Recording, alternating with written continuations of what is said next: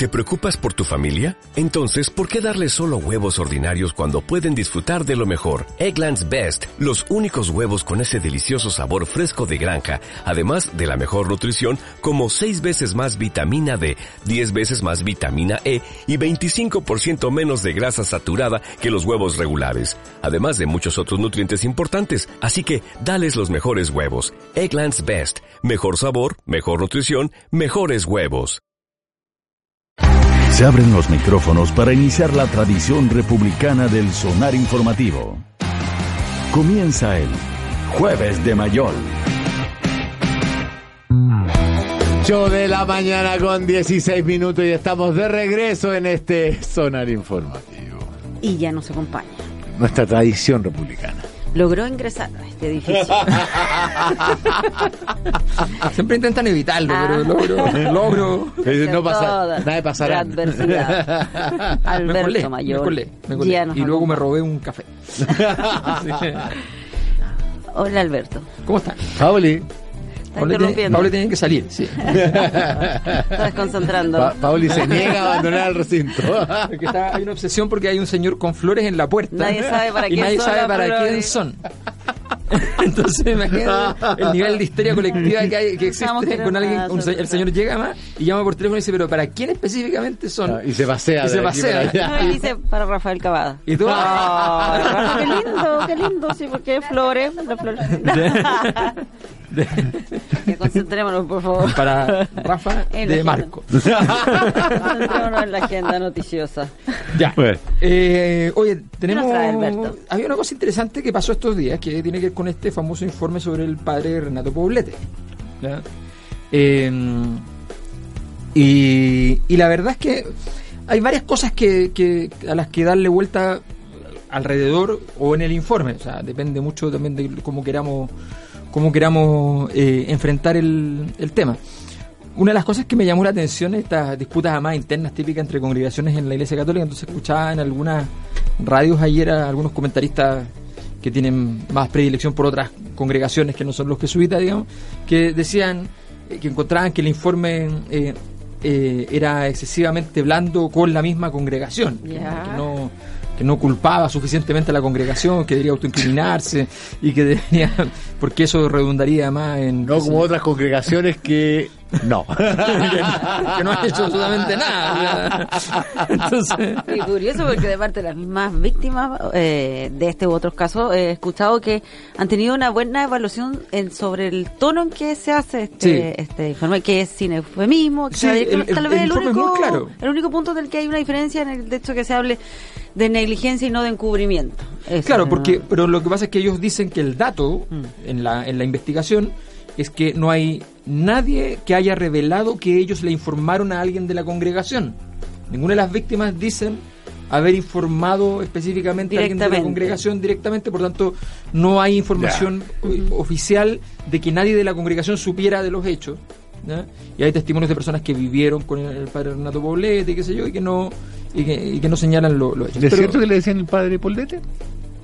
No, lo, no, lo que decían era Eso que- figura en el informe. lo que no lo Yo que lo he visto citado, o sea, de gente que lo ha dicho, gente a la cual le tengo harto respeto, digamos, pero pero no sé si está en el informe eso. Claro, lo que pasa es que además hay que diferenciar otra cosa, que es perfectamente posible e imaginable, esto no está en el informe, pero ima- posible e imaginable que un, eh, un sacerdote eh, sea de conocimiento público que, eh, que tiene relaciones sexuales. Una cosa distinta, porque eso no es ningún delito. Eso No. simplemente constituye una violación de un eh, de, de- de una tradición respecto a la propia iglesia, pero no, no constituye delito eh, en la sociedad. Lo que lo que constituye entonces una situación delictiva es cuando se trata de relaciones en las cuales están en el marco de abuso de poder, eh, ya sea por posición eclesiástica, por dinero, por, con- porque básicamente lo que dice el informe es que hay familias que de alguna manera eh, Pero coaccionadas por eran, coaccionadas por, la, por los aportes que les iba dando eh, y que efectivamente y además hay un hay un solo caso que se dería- se- sería eh, una relación consentida de muchos años eh, que recién ahora a partir de toda esta investigación la persona está evaluando si eso en realidad constituye una situación de abuso pero ella no lo entendía como tal Claro. entonces, Entonces son muchos los testimonios, el informe es bien, eh, es bien claro. Efectivamente uno podría modificar alguna interpretación, es perfectamente posible que mañana nos enteremos de que hay cosas que no son así, o sea, eh, esto es como siempre, ¿ya? esta es la primera parte del, del asunto. O sea, ya, ya se dice que eh, son más las víctimas, son 22 las, Mm. las acreditadas, las confirmadas acá, pero por lo menos habrían otras 24 posibles. Claro, lo que pasa es que ahí también está el tema de las víctimas que están disponibles para declarar, las víctimas que están, o sea, Claro. hay una serie de, de factores que, que allí están, están en juego. Eh, y eso efectivamente es algo que probablemente seguirá ocurriendo. Normalmente lo que termina para pasar en momentos como este, que un informe conduce ya a la, a la- al surgimiento de nuevos de nuevos informes. O sea, da la posibilidad de que mucha gente más lo diga.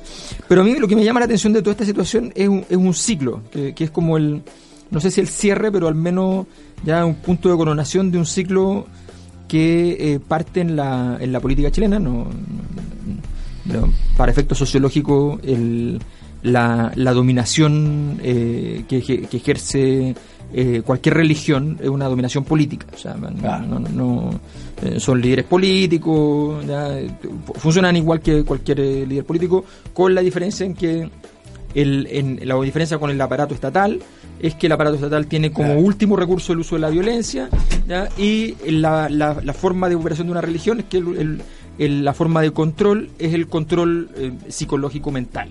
Claro. cultural en fin. en- en- en la, el, pa- el aparato estatal te meten preso, la otra te excomulga. Te excomulga, pero- exactamente. Pero es básicamente el ya no eres parte de los nuestros. y- Exactamente. Y, no por nada Hosbaum habla de la Primera y la Segunda Guerra Mundial como religiosa. Eh, exactamente. Y, y tiene, y, si uno mira hacia atrás, efectivamente, la, la iglesia en, el- en los momentos en que tuvo más dificultades, normalmente eh, buscó capturar el aparato estatal para poder tener capacidad de acción desde el aparato estatal cuando no tenía la capacidad cultural de hacerla desde sus propias herramientas.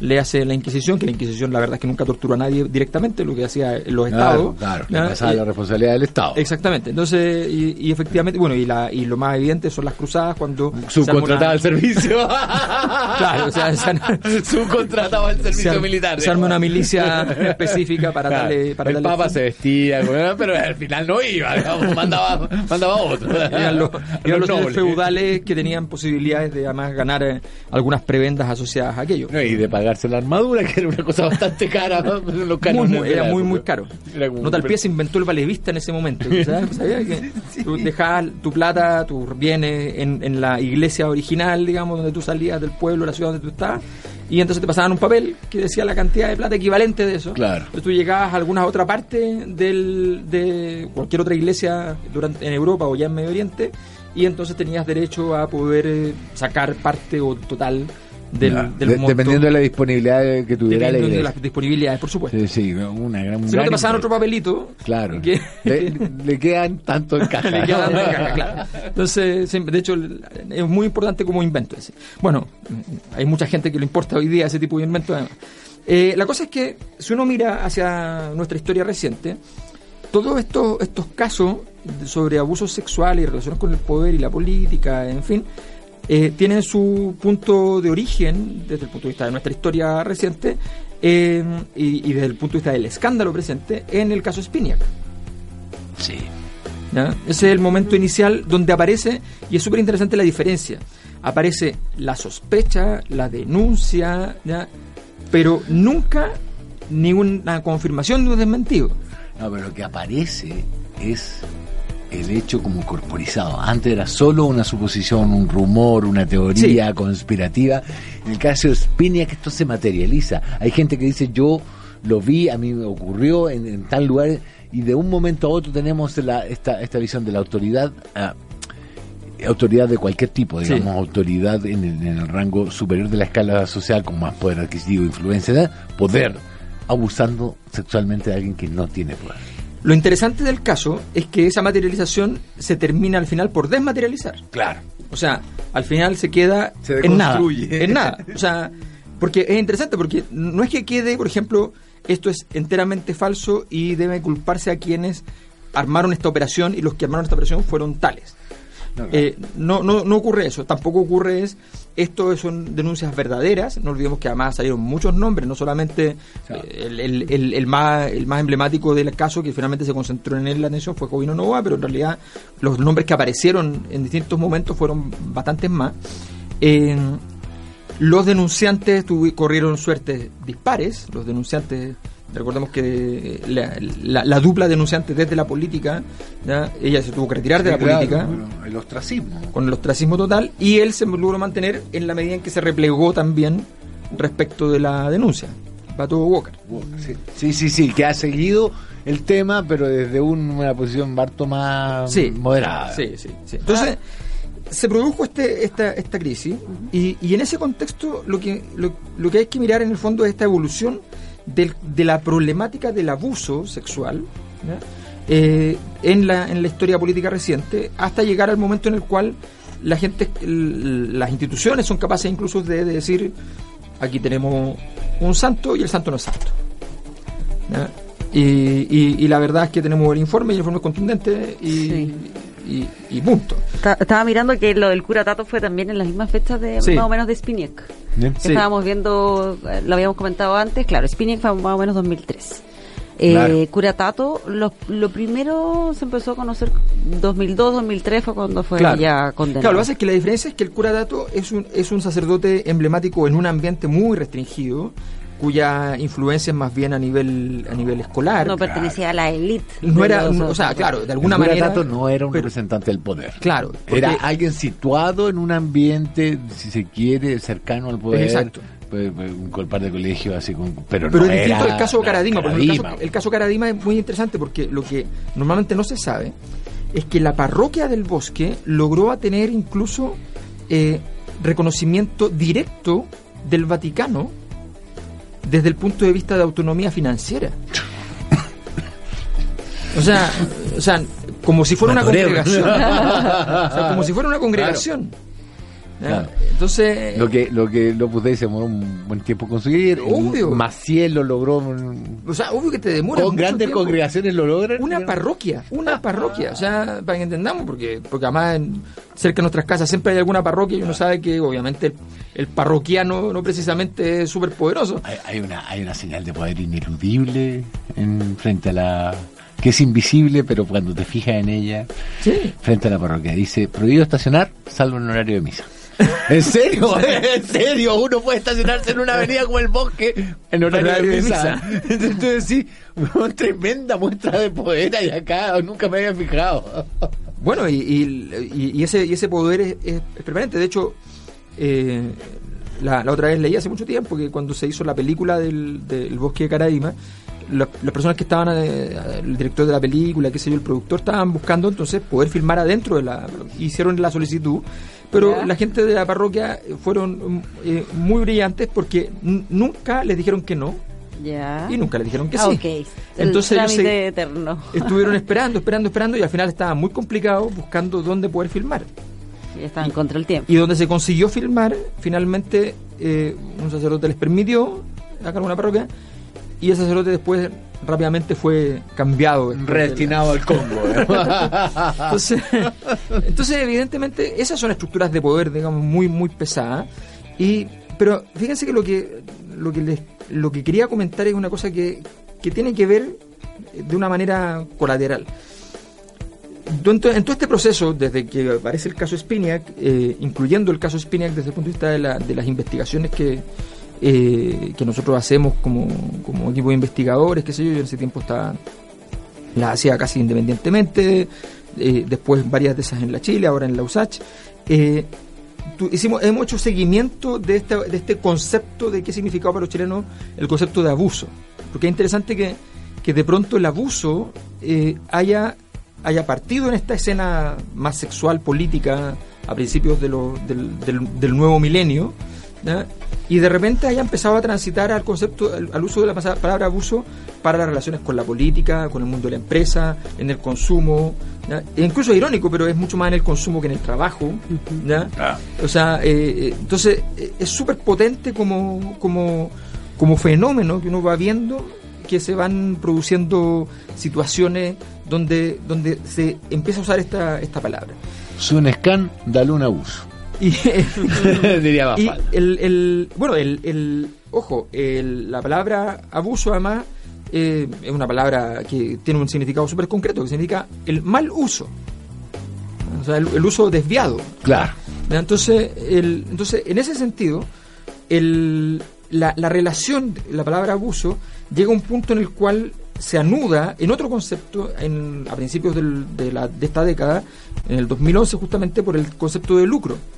Cuando uno saca de, qué es lo que hay dentro del lucro, en las investigaciones lo que se ve es que no tiene nada que ver con el acto comercial de ganar plata o tener una renta, sino que tiene que ver con el hecho de que a se, se use condiciones privilegiadas de poder que no han sido legitimadas para generar condiciones económicas de, de rentabilidad.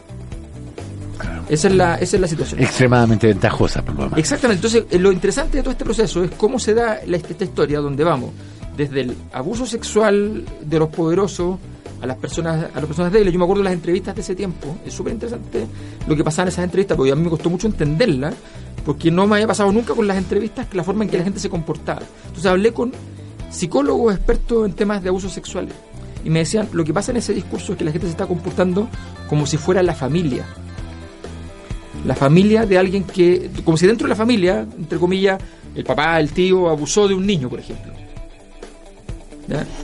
Y la gente está hablando como si fueran la familia.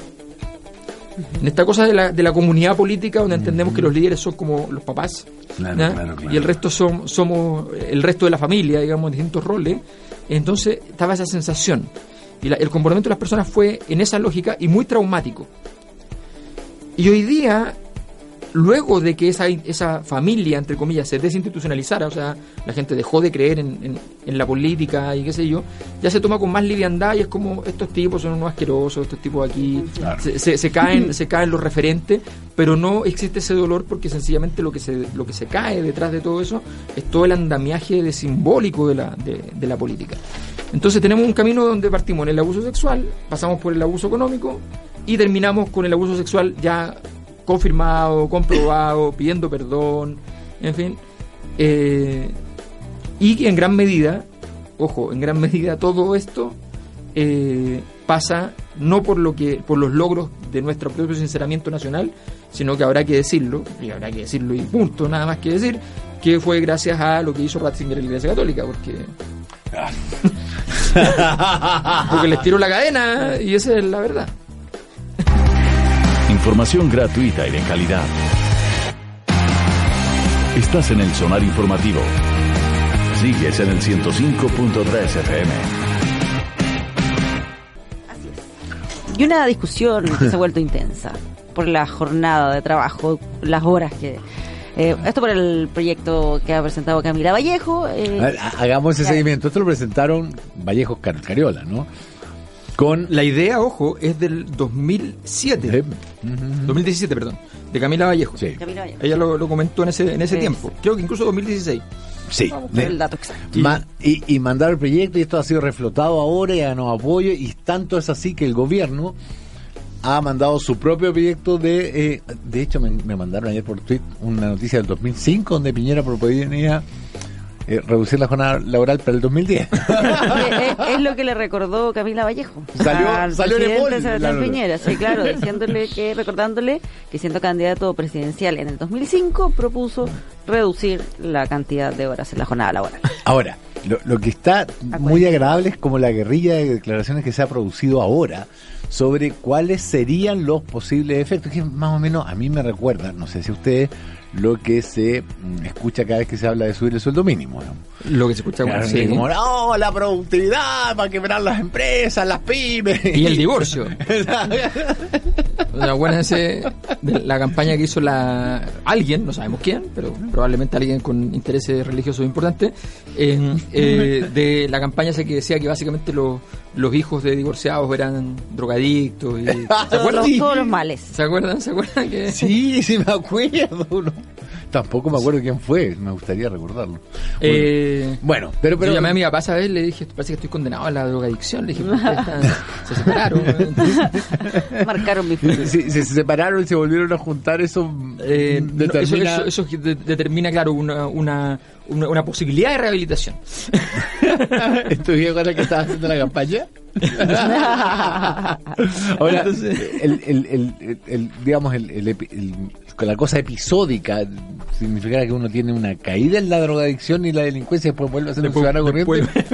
sí, yo creo que yo creo, o sea, yo creo que depende mucho de la cantidad de, de, tiempos y las formas de la, del proceso, pero en el fondo el argumento es efectivamente permanente, de modo permanente que hay algo que va a destruir, esa es, la amenaza. Claro. Hay algo que va a destruir el orden social.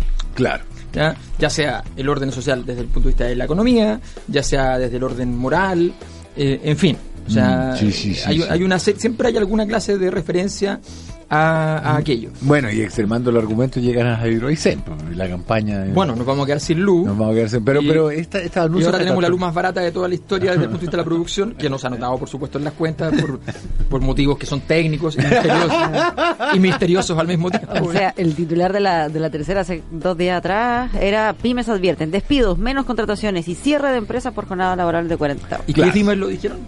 ASECH y CONAPYME. Ustedes saben quién, quién es ASECH, ¿no? No. Eh, Juan Pablo Suet. Sí. Él no es un pequeño empresario. No. es muy divertido porque. la SET es la. lo que dice la sigla cual, Asociación de Emprendedores de Chile. claro. No, pero SET no es un pequeño empresario. No, entonces es muy interesante porque. no es el tipo de kiosco en la esquina. yo te estoy leyendo el titular tal cual aparece en la tercera. Porque efectivamente se ha producido esta cosa de que hay representantes del mundo de la pyme que no son pyme. Juan Pablo y Alfonso Suet son distintos, pero. Pero, pero son sobrinos. Sí, pero, pero tengo entendido Juan Pablo no es como pyme. No, no, no, no, no. Alfonso, Alfonso. Sí, sí. Juan, a ver, Alfonso es de la CPC, eso lo sabemos. Y pero Juan, Juan Pablo, que es que es de la de, de, la SECH y que habla siempre en nombre de las pymes, él no es no diría yo que es el representante de una pyme, digamos, tiene una empresa bastante bastante más grande que una pyme, pero salgamos de este jardín y vamos al jardín que queríamos ir, que es cómo el ministro Monkeberg ha emprendido esta tarea de, eh, y no solo él, varios, de eh, hablar de lo maravilloso que es el, proyecto de reforma de reducción de la jornada laboral que tiene el gobierno mm. versus el que presentaron Cariole Vallejo, ¿cierto? Exacto. Y, y ocurrió que fueron a TVN, al eh, matinal, al bienvenido, No, buenos, días. Bueno, me, confundo, me confundo con algunos matinales. Fueron al, bienvenido a hablar, mucho gusto, no, al, bueno, al matinal de TVN a hablar y para infortunio del ministro Monque estaba Daniel Stingo, que es abogado laboralista. Los invito a escuchar lo que, lo que, lo que ocurrió en esa exposición. Solamente Alemania trabajan 26 horas a la semana, Dinamarca 27, Noruega 27, Francia 28, Luxemburgo 29, Bélgica 29, Suiza 30, Suecia 30, Austria 31. Todos trabajan menos de alrededor de 30 horas a la semana y nosotros estamos discutiendo bajar de 45 a 40. Mire, dos cosas. sí, perdón. Le voy a decir otra cosita que tengo aquí, pues, sí, para, que, para que discutamos. El economista Rafael Sánchez, actual coordinador laboral del Ministerio de Hacienda, dice que el periodo que se implementó la bajada de 48 a 45 horas semanales no hubo, palabras textuales, no hubo impacto en los trabajadores ya contratados. Cuando se implementó la rebaja de 48 a 45, no pasó nada. Pese al miedo de, todos los empresarios que ustedes han visto y han leído en el Mercurio, en la tercera del fin de semana, dispararon, dispararon, dispararon, dispararon. Pero no pasa nada, es un miedo que existe. No, no, no, implica un mayor desempleo, no implica menos, menos, menos sueldo. Eso no es cierto. Y, y por último, y déjeme terminar con esto. ¿Qué pasa con esto que ustedes han soñado? ¿Sabe? Suena muy bien, pero dejémonos de cosas. ¿Por qué existe el derecho laboral? El derecho laboral existe para proteger a los trabajadores, no para hacerle el juego a los empleadores. Existe solo para proteger a los trabajadores. Por eso existe el derecho laboral. Esta medida sería ideal si los trabajadores tuvieran, tuvieran opción de decirlo, pero no tienen opción de decirlo. Esta medida sería muy buena si los trabajadores realmente pudieran tomar esa mm. decisión. No van a poder no se ha podido nunca. Por eso existe el derecho laboral, para proteger a los trabajadores. Pero mire... Sí, faltó ahí la, respuesta del, ministro que en el fondo él trataba de explicar. Que sí, La, en, los otros países no era tan así la, reducción. Y, otro punto para poner en contexto, eh, cuando le dice esto funcionaría súper bien, Eh, pero no va a pasar, por eso existe el derecho laboral, se refiere a esta propuesta del gobierno de la flexibilidad laboral. Entonces, como que, eh, de acuerdo a eso, trabajador y empleador se pueden poner de acuerdo, que están en la misma posición y todo sería maravilloso. Yo recuerdo haber tenido una discusión re interesante con eh, Matías del ah, Río, en su momento cuando hacíamos radio juntos. Estaba Polo Ramírez también. Y que eh, Matías me decía, pero si un trabajador no quiere trabajar de semana, se puede negar. O sea, eso no existe, Matías. No, Yo en esa época trabajaba, no, había trabajado, em, vendiendo en una tienda de ropa, el, en un mall. Y la, designación de turno era maravillosa. El jefe te decía, este fin de semana te toca a ti. Exacto. no existe tal ¿Dónde cosa. Está el uno, uno? no existía ah. tal cosa como el ¿quién quiere trabajar este fin de semana? ¿A quién le gustaría venir? ¿Cómo lo haces? ¿Tiene algo, que hacer el fin de semana? Mati, tú vienes en la, primer turno, Alberto, tú vienes en el segundo turno, el próximo fin de semana te toca tal y el siguiente tal otro. Y se acabó. Y si tú osabas decir como, oiga, pero si yo no quiero trabajar los fines de semana, no venga el fin de semana y el lunes tampoco. Entonces, un, pequeñísimo problema que ha tenido históricamente la doctrina del liberalismo, que cree que efectivamente se pueden tomar decisiones en conjunto a partir de los intereses individuales de cada uno, defendiendo cada uno su parte, ¿ya? es que el pequeño detalle, detalle es que las estructuras de poder a veces son más relevantes que las posibilidades de conversación entre uno y uno. Entonces, efectivamente, aquí hay un, escenario que se, que se plantea que es bien interesante, porque Primero, efectivamente Chile, por ejemplo, en la OCDE, que no suele liderar los rankings, Chile lidera, por ejemplo, el ranking de alcoholismo y drogadicción juvenil, lidera, por ejemplo... Mala distribución de la riqueza. Mala distribución de la riqueza, lidera, por ejemplo, el, los sueldos más altos de los parlamentarios. Eh, ahí número uno, número uno, número uno. Y en el y en el quinto lugar está en este ítem que es en los eh, el, la cantidad de horas trabajadas a la semana. Eh, está en el quinto lugar junto con eh, al, muy cerca de Turquía y mm. junto con Rusia. Eh, Turquía está en, una, en todo caso en una posición mejor que Chile, con menos horas, y, Turquía, que está de hecho llegando cerca de las 40, está, es, un, es un país que tiene el mismo ingreso per cápita que Chile.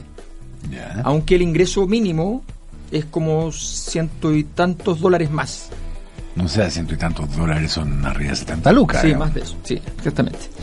Entonces. Una diferencia considerable para lo que es el sueldo Exacto, entonces al mismo PIB. Entonces eso es interesante como punto de.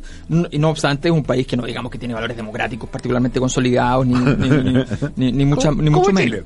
Entonces, es interesante en ese sentido. Ahora, ¿Qué es lo más, a mí juicio, lo más potente de toda esta situación? Es que en medio del discurso de que Chile ha logrado modernizar su economía, la prueba de fuego de la modernización de la economía está en un par de variables. Entre ellas, que la cantidad de horas de trabajo no sea la clave de la productividad. O sea, un país que funciona es un país donde, modernamente, es un país donde la cantidad de horas de trabajo no implica que tú a más horas seas entonces mayor capacidad de producción eh, o a menos horas tengas menos capacidad de producción. Si, si tú eres un país moderno, logras con pocas horas generar las condiciones de producción, ya sea porque tienes la capacidad como autoridad política de tener negociaciones adecuadas con los sindicatos para metas de producción conjunta, que es lo que se hace en Francia, por ejemplo. tú te reúnes con los sindicatos y dices, ok, yo les bajo la cantidad de horas, pero ustedes se comprometen como sindicato a estos niveles de productividad y ayudamos entre todos a ver cómo logramos esos niveles de productividad en un acuerdo conjunto.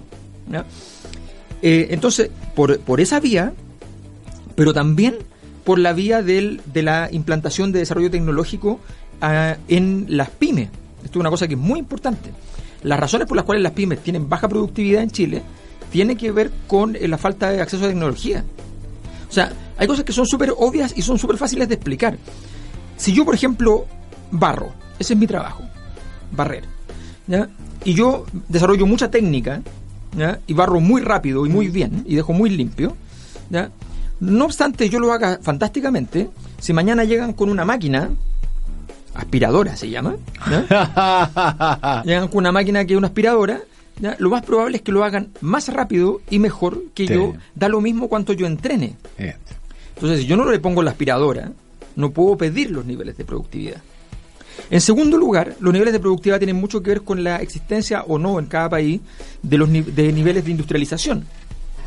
Hoy día estamos, por ejemplo, hablando de la, de la necesidad de todas las economías mundiales, con miras a los problemas ambientales que tenemos en el mundo, que no son menores, estamos básicamente entrando en un periodo de extinción, para decirlo en simple.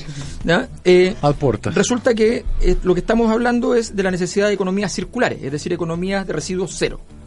Economías donde lo que, lo que eh, se, se bota a la, a la basura se transforme en el material para producir lo que venga.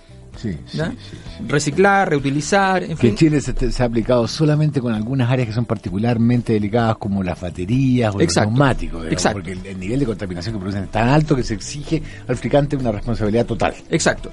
Pero eso es indispensable para el futuro. Pero para eso lo que se requiere en cualquier país, no solo en Chile, es que haya desarrollo industrial. Porque si tú estás comprando las cosas a industrias de afuera, donde además te mamas 10.000, 15.000 kilómetros en barco produciendo huella de carbono para traer las cosas, la verdad es que no, va a servir para el planeta. Lo que necesita son economías circulares donde aquí haya desarrollo industrial. El último plan de gran desarrollo industrial que hubo en Chile fue recién, recién, recién, que era el plan para poder potenciar el desarrollo industrial del litio en Chile. ¿Qué pasó? Fracasó. Fracasó y a nadie le importó. O lo no sé si se intentó hacer fracasar, no tengo idea, porque me parece raro que fracase así cosas tan importantes como, bueno, lo siento. Yo yo miraría a Ponce Si fracasó, yo miraría a Ponce Entonces, es interesante, es interesante que, que, que, que, estén, que, que nos enfrentemos a una serie de discusiones sobre los niveles de modernización. Y recuerdo, hay un gran economista de los años de, la CEPAL, Facilberg, eh, era su apellido, eh, que él decía, hablaba de la modernización de escaparate de nuestra modernización económica. O sea, una modernización que tú la miras y, se ve, y, se ve, bonita, eh, pero que detrás no tiene los valores fundamentales de los procesos de modernización. Y eso es lo que está detrás de todo esto. O sea, es el barrendero mejor vestido, con una escoba más nueva, de plástico probablemente, y no de fibra. pero, pero el mismo barrendero, no una aspiradora. Y la existencia de una serie de, de, de procesos sociales en los cuales tú sencillamente escondes la, la, parte, la parte agria de la, de la situación, entonces tienes, entre otros datos, altísimos niveles de contaminación, porque no te preocupas de modernizar los procesos mm. que tienes que hacer, y, tienes una serie de... de tienes una, una, un sistema de, de, relaves en todo Chile que en muchos casos es dramático. Chile es uno de los pocos países del mundo que tiene un, eh, entrega de relaves en el mar, en algunos lugares. Entonces, realmente una situación, una modernización de escaparate, yo creo que efectivamente es el, es el tema de fondo detrás de esta, situación. Oye, solo para, para comentar, vinculado a lo que es el, debate que se ha dado también internamente en el gobierno sobre este esta propuesta de reducir la jornada, en el 2005 fue cuando se redujo de 48 a 45. Entonces, como que ahora todos tratan de mirar, bueno, cuál fue el impacto que generó en ese momento. Y hay un informe de un investigador de la Universidad Adolfo Ibáñez, que dice que la disminución de 48-45 horas no tuvo un impacto significativo en el empleo y que impulsó las remuneraciones Adolfo Ibáñez. Ah, una por hora. universidad comunista. claro. dice que no tuvo impacto en el empleo y que impulsó las remuneraciones por hora. después de que se supo esto, eh, salieron del Ministerio del Trabajo a, decir que no, que en realidad sí tuvo efectos negativos, que ahí eh, los salarios promedio anual registraron una caída de un 1,8%. El punto es que quien hizo ese estudio de Adolfo Báñez es hoy asesor laboral del Ministerio de Hacienda, Rafael Sánchez. El que es el, que citaba en el Bueno, pero, ¿sabes lo que pasa? Es que eh, yo creo que ahí es donde uno dice, a ver, pero qué... Eh, ¿Qué es lo que hay detrás de este, de este temor vernáculo a la modificación? O sea, a, mí, a mí me extraña eso. O sea, el, bueno, hay, una, hay un acto... ¿será, solo eso, perdón? Eh, mm. ¿O la verdad que es el, un mecanismo para presionar en la discusión sobre el, otro proyecto del gobierno, el proyecto del gobierno que es sobre flexibilidad laboral? Es que, y ahí lograr una suerte de negociación. Es que, ¿sabes lo que pasa? Es que yo creo que, yo creo que en realidad nadie, salvo gente muy cerrada, estaría en contra de aumentar ciertos niveles de flexibilidad si estuvieran las garantías de que no va a haber abuso laboral asociado. Volvemos al abuso. Volvemos, claro. O sea, si, si, ese es todo el tema, porque la flexibilidad laboral, obviamente, si tú tienes capacidad, poder para negociar efectivamente entre trabajadores y empleadores adecuadamente, ¿ya? es decir, si tú tienes una estructura súper sólida de negociación colectiva, la persona también individualmente puede tener capacidades de negociación individual, ¿ya? amparado en el hecho de que cuando se retire de esa escena, porque no fracasó en su negociación individual, va a estar protegido colectivamente. O sea, la estructura de poder es la clave de todo esto. Por eso cuando hablamos de democracia, hablamos de la capacidad de que, que todas las personas tengan un diferencia, de que las diferencias de poder entre las élites, que siempre van a existir, y el resto de la población sean discretas. Es decir, las élites no puedan hacer lo que quieran con el resto de la población. Y esa relación, si tú la, homologas y estableces una, una relación que es más, un poco más justa, entonces permite una, una discusión más, más seria en la cual efectivamente las personas pueden negociar individualmente niveles de flexibilidad. Nadie está en contra, nadie razonable está en contra de que una persona pueda trabajar desde su casa, eh, a través de un computador, con un, con un compromiso de hacerlo de determinadas maneras, con una supervigilancia de sus horas eh, rendidas, en fin. Nadie está en contra de eso o que trabaje a partir de eh, logro de metas. nadie está en contra.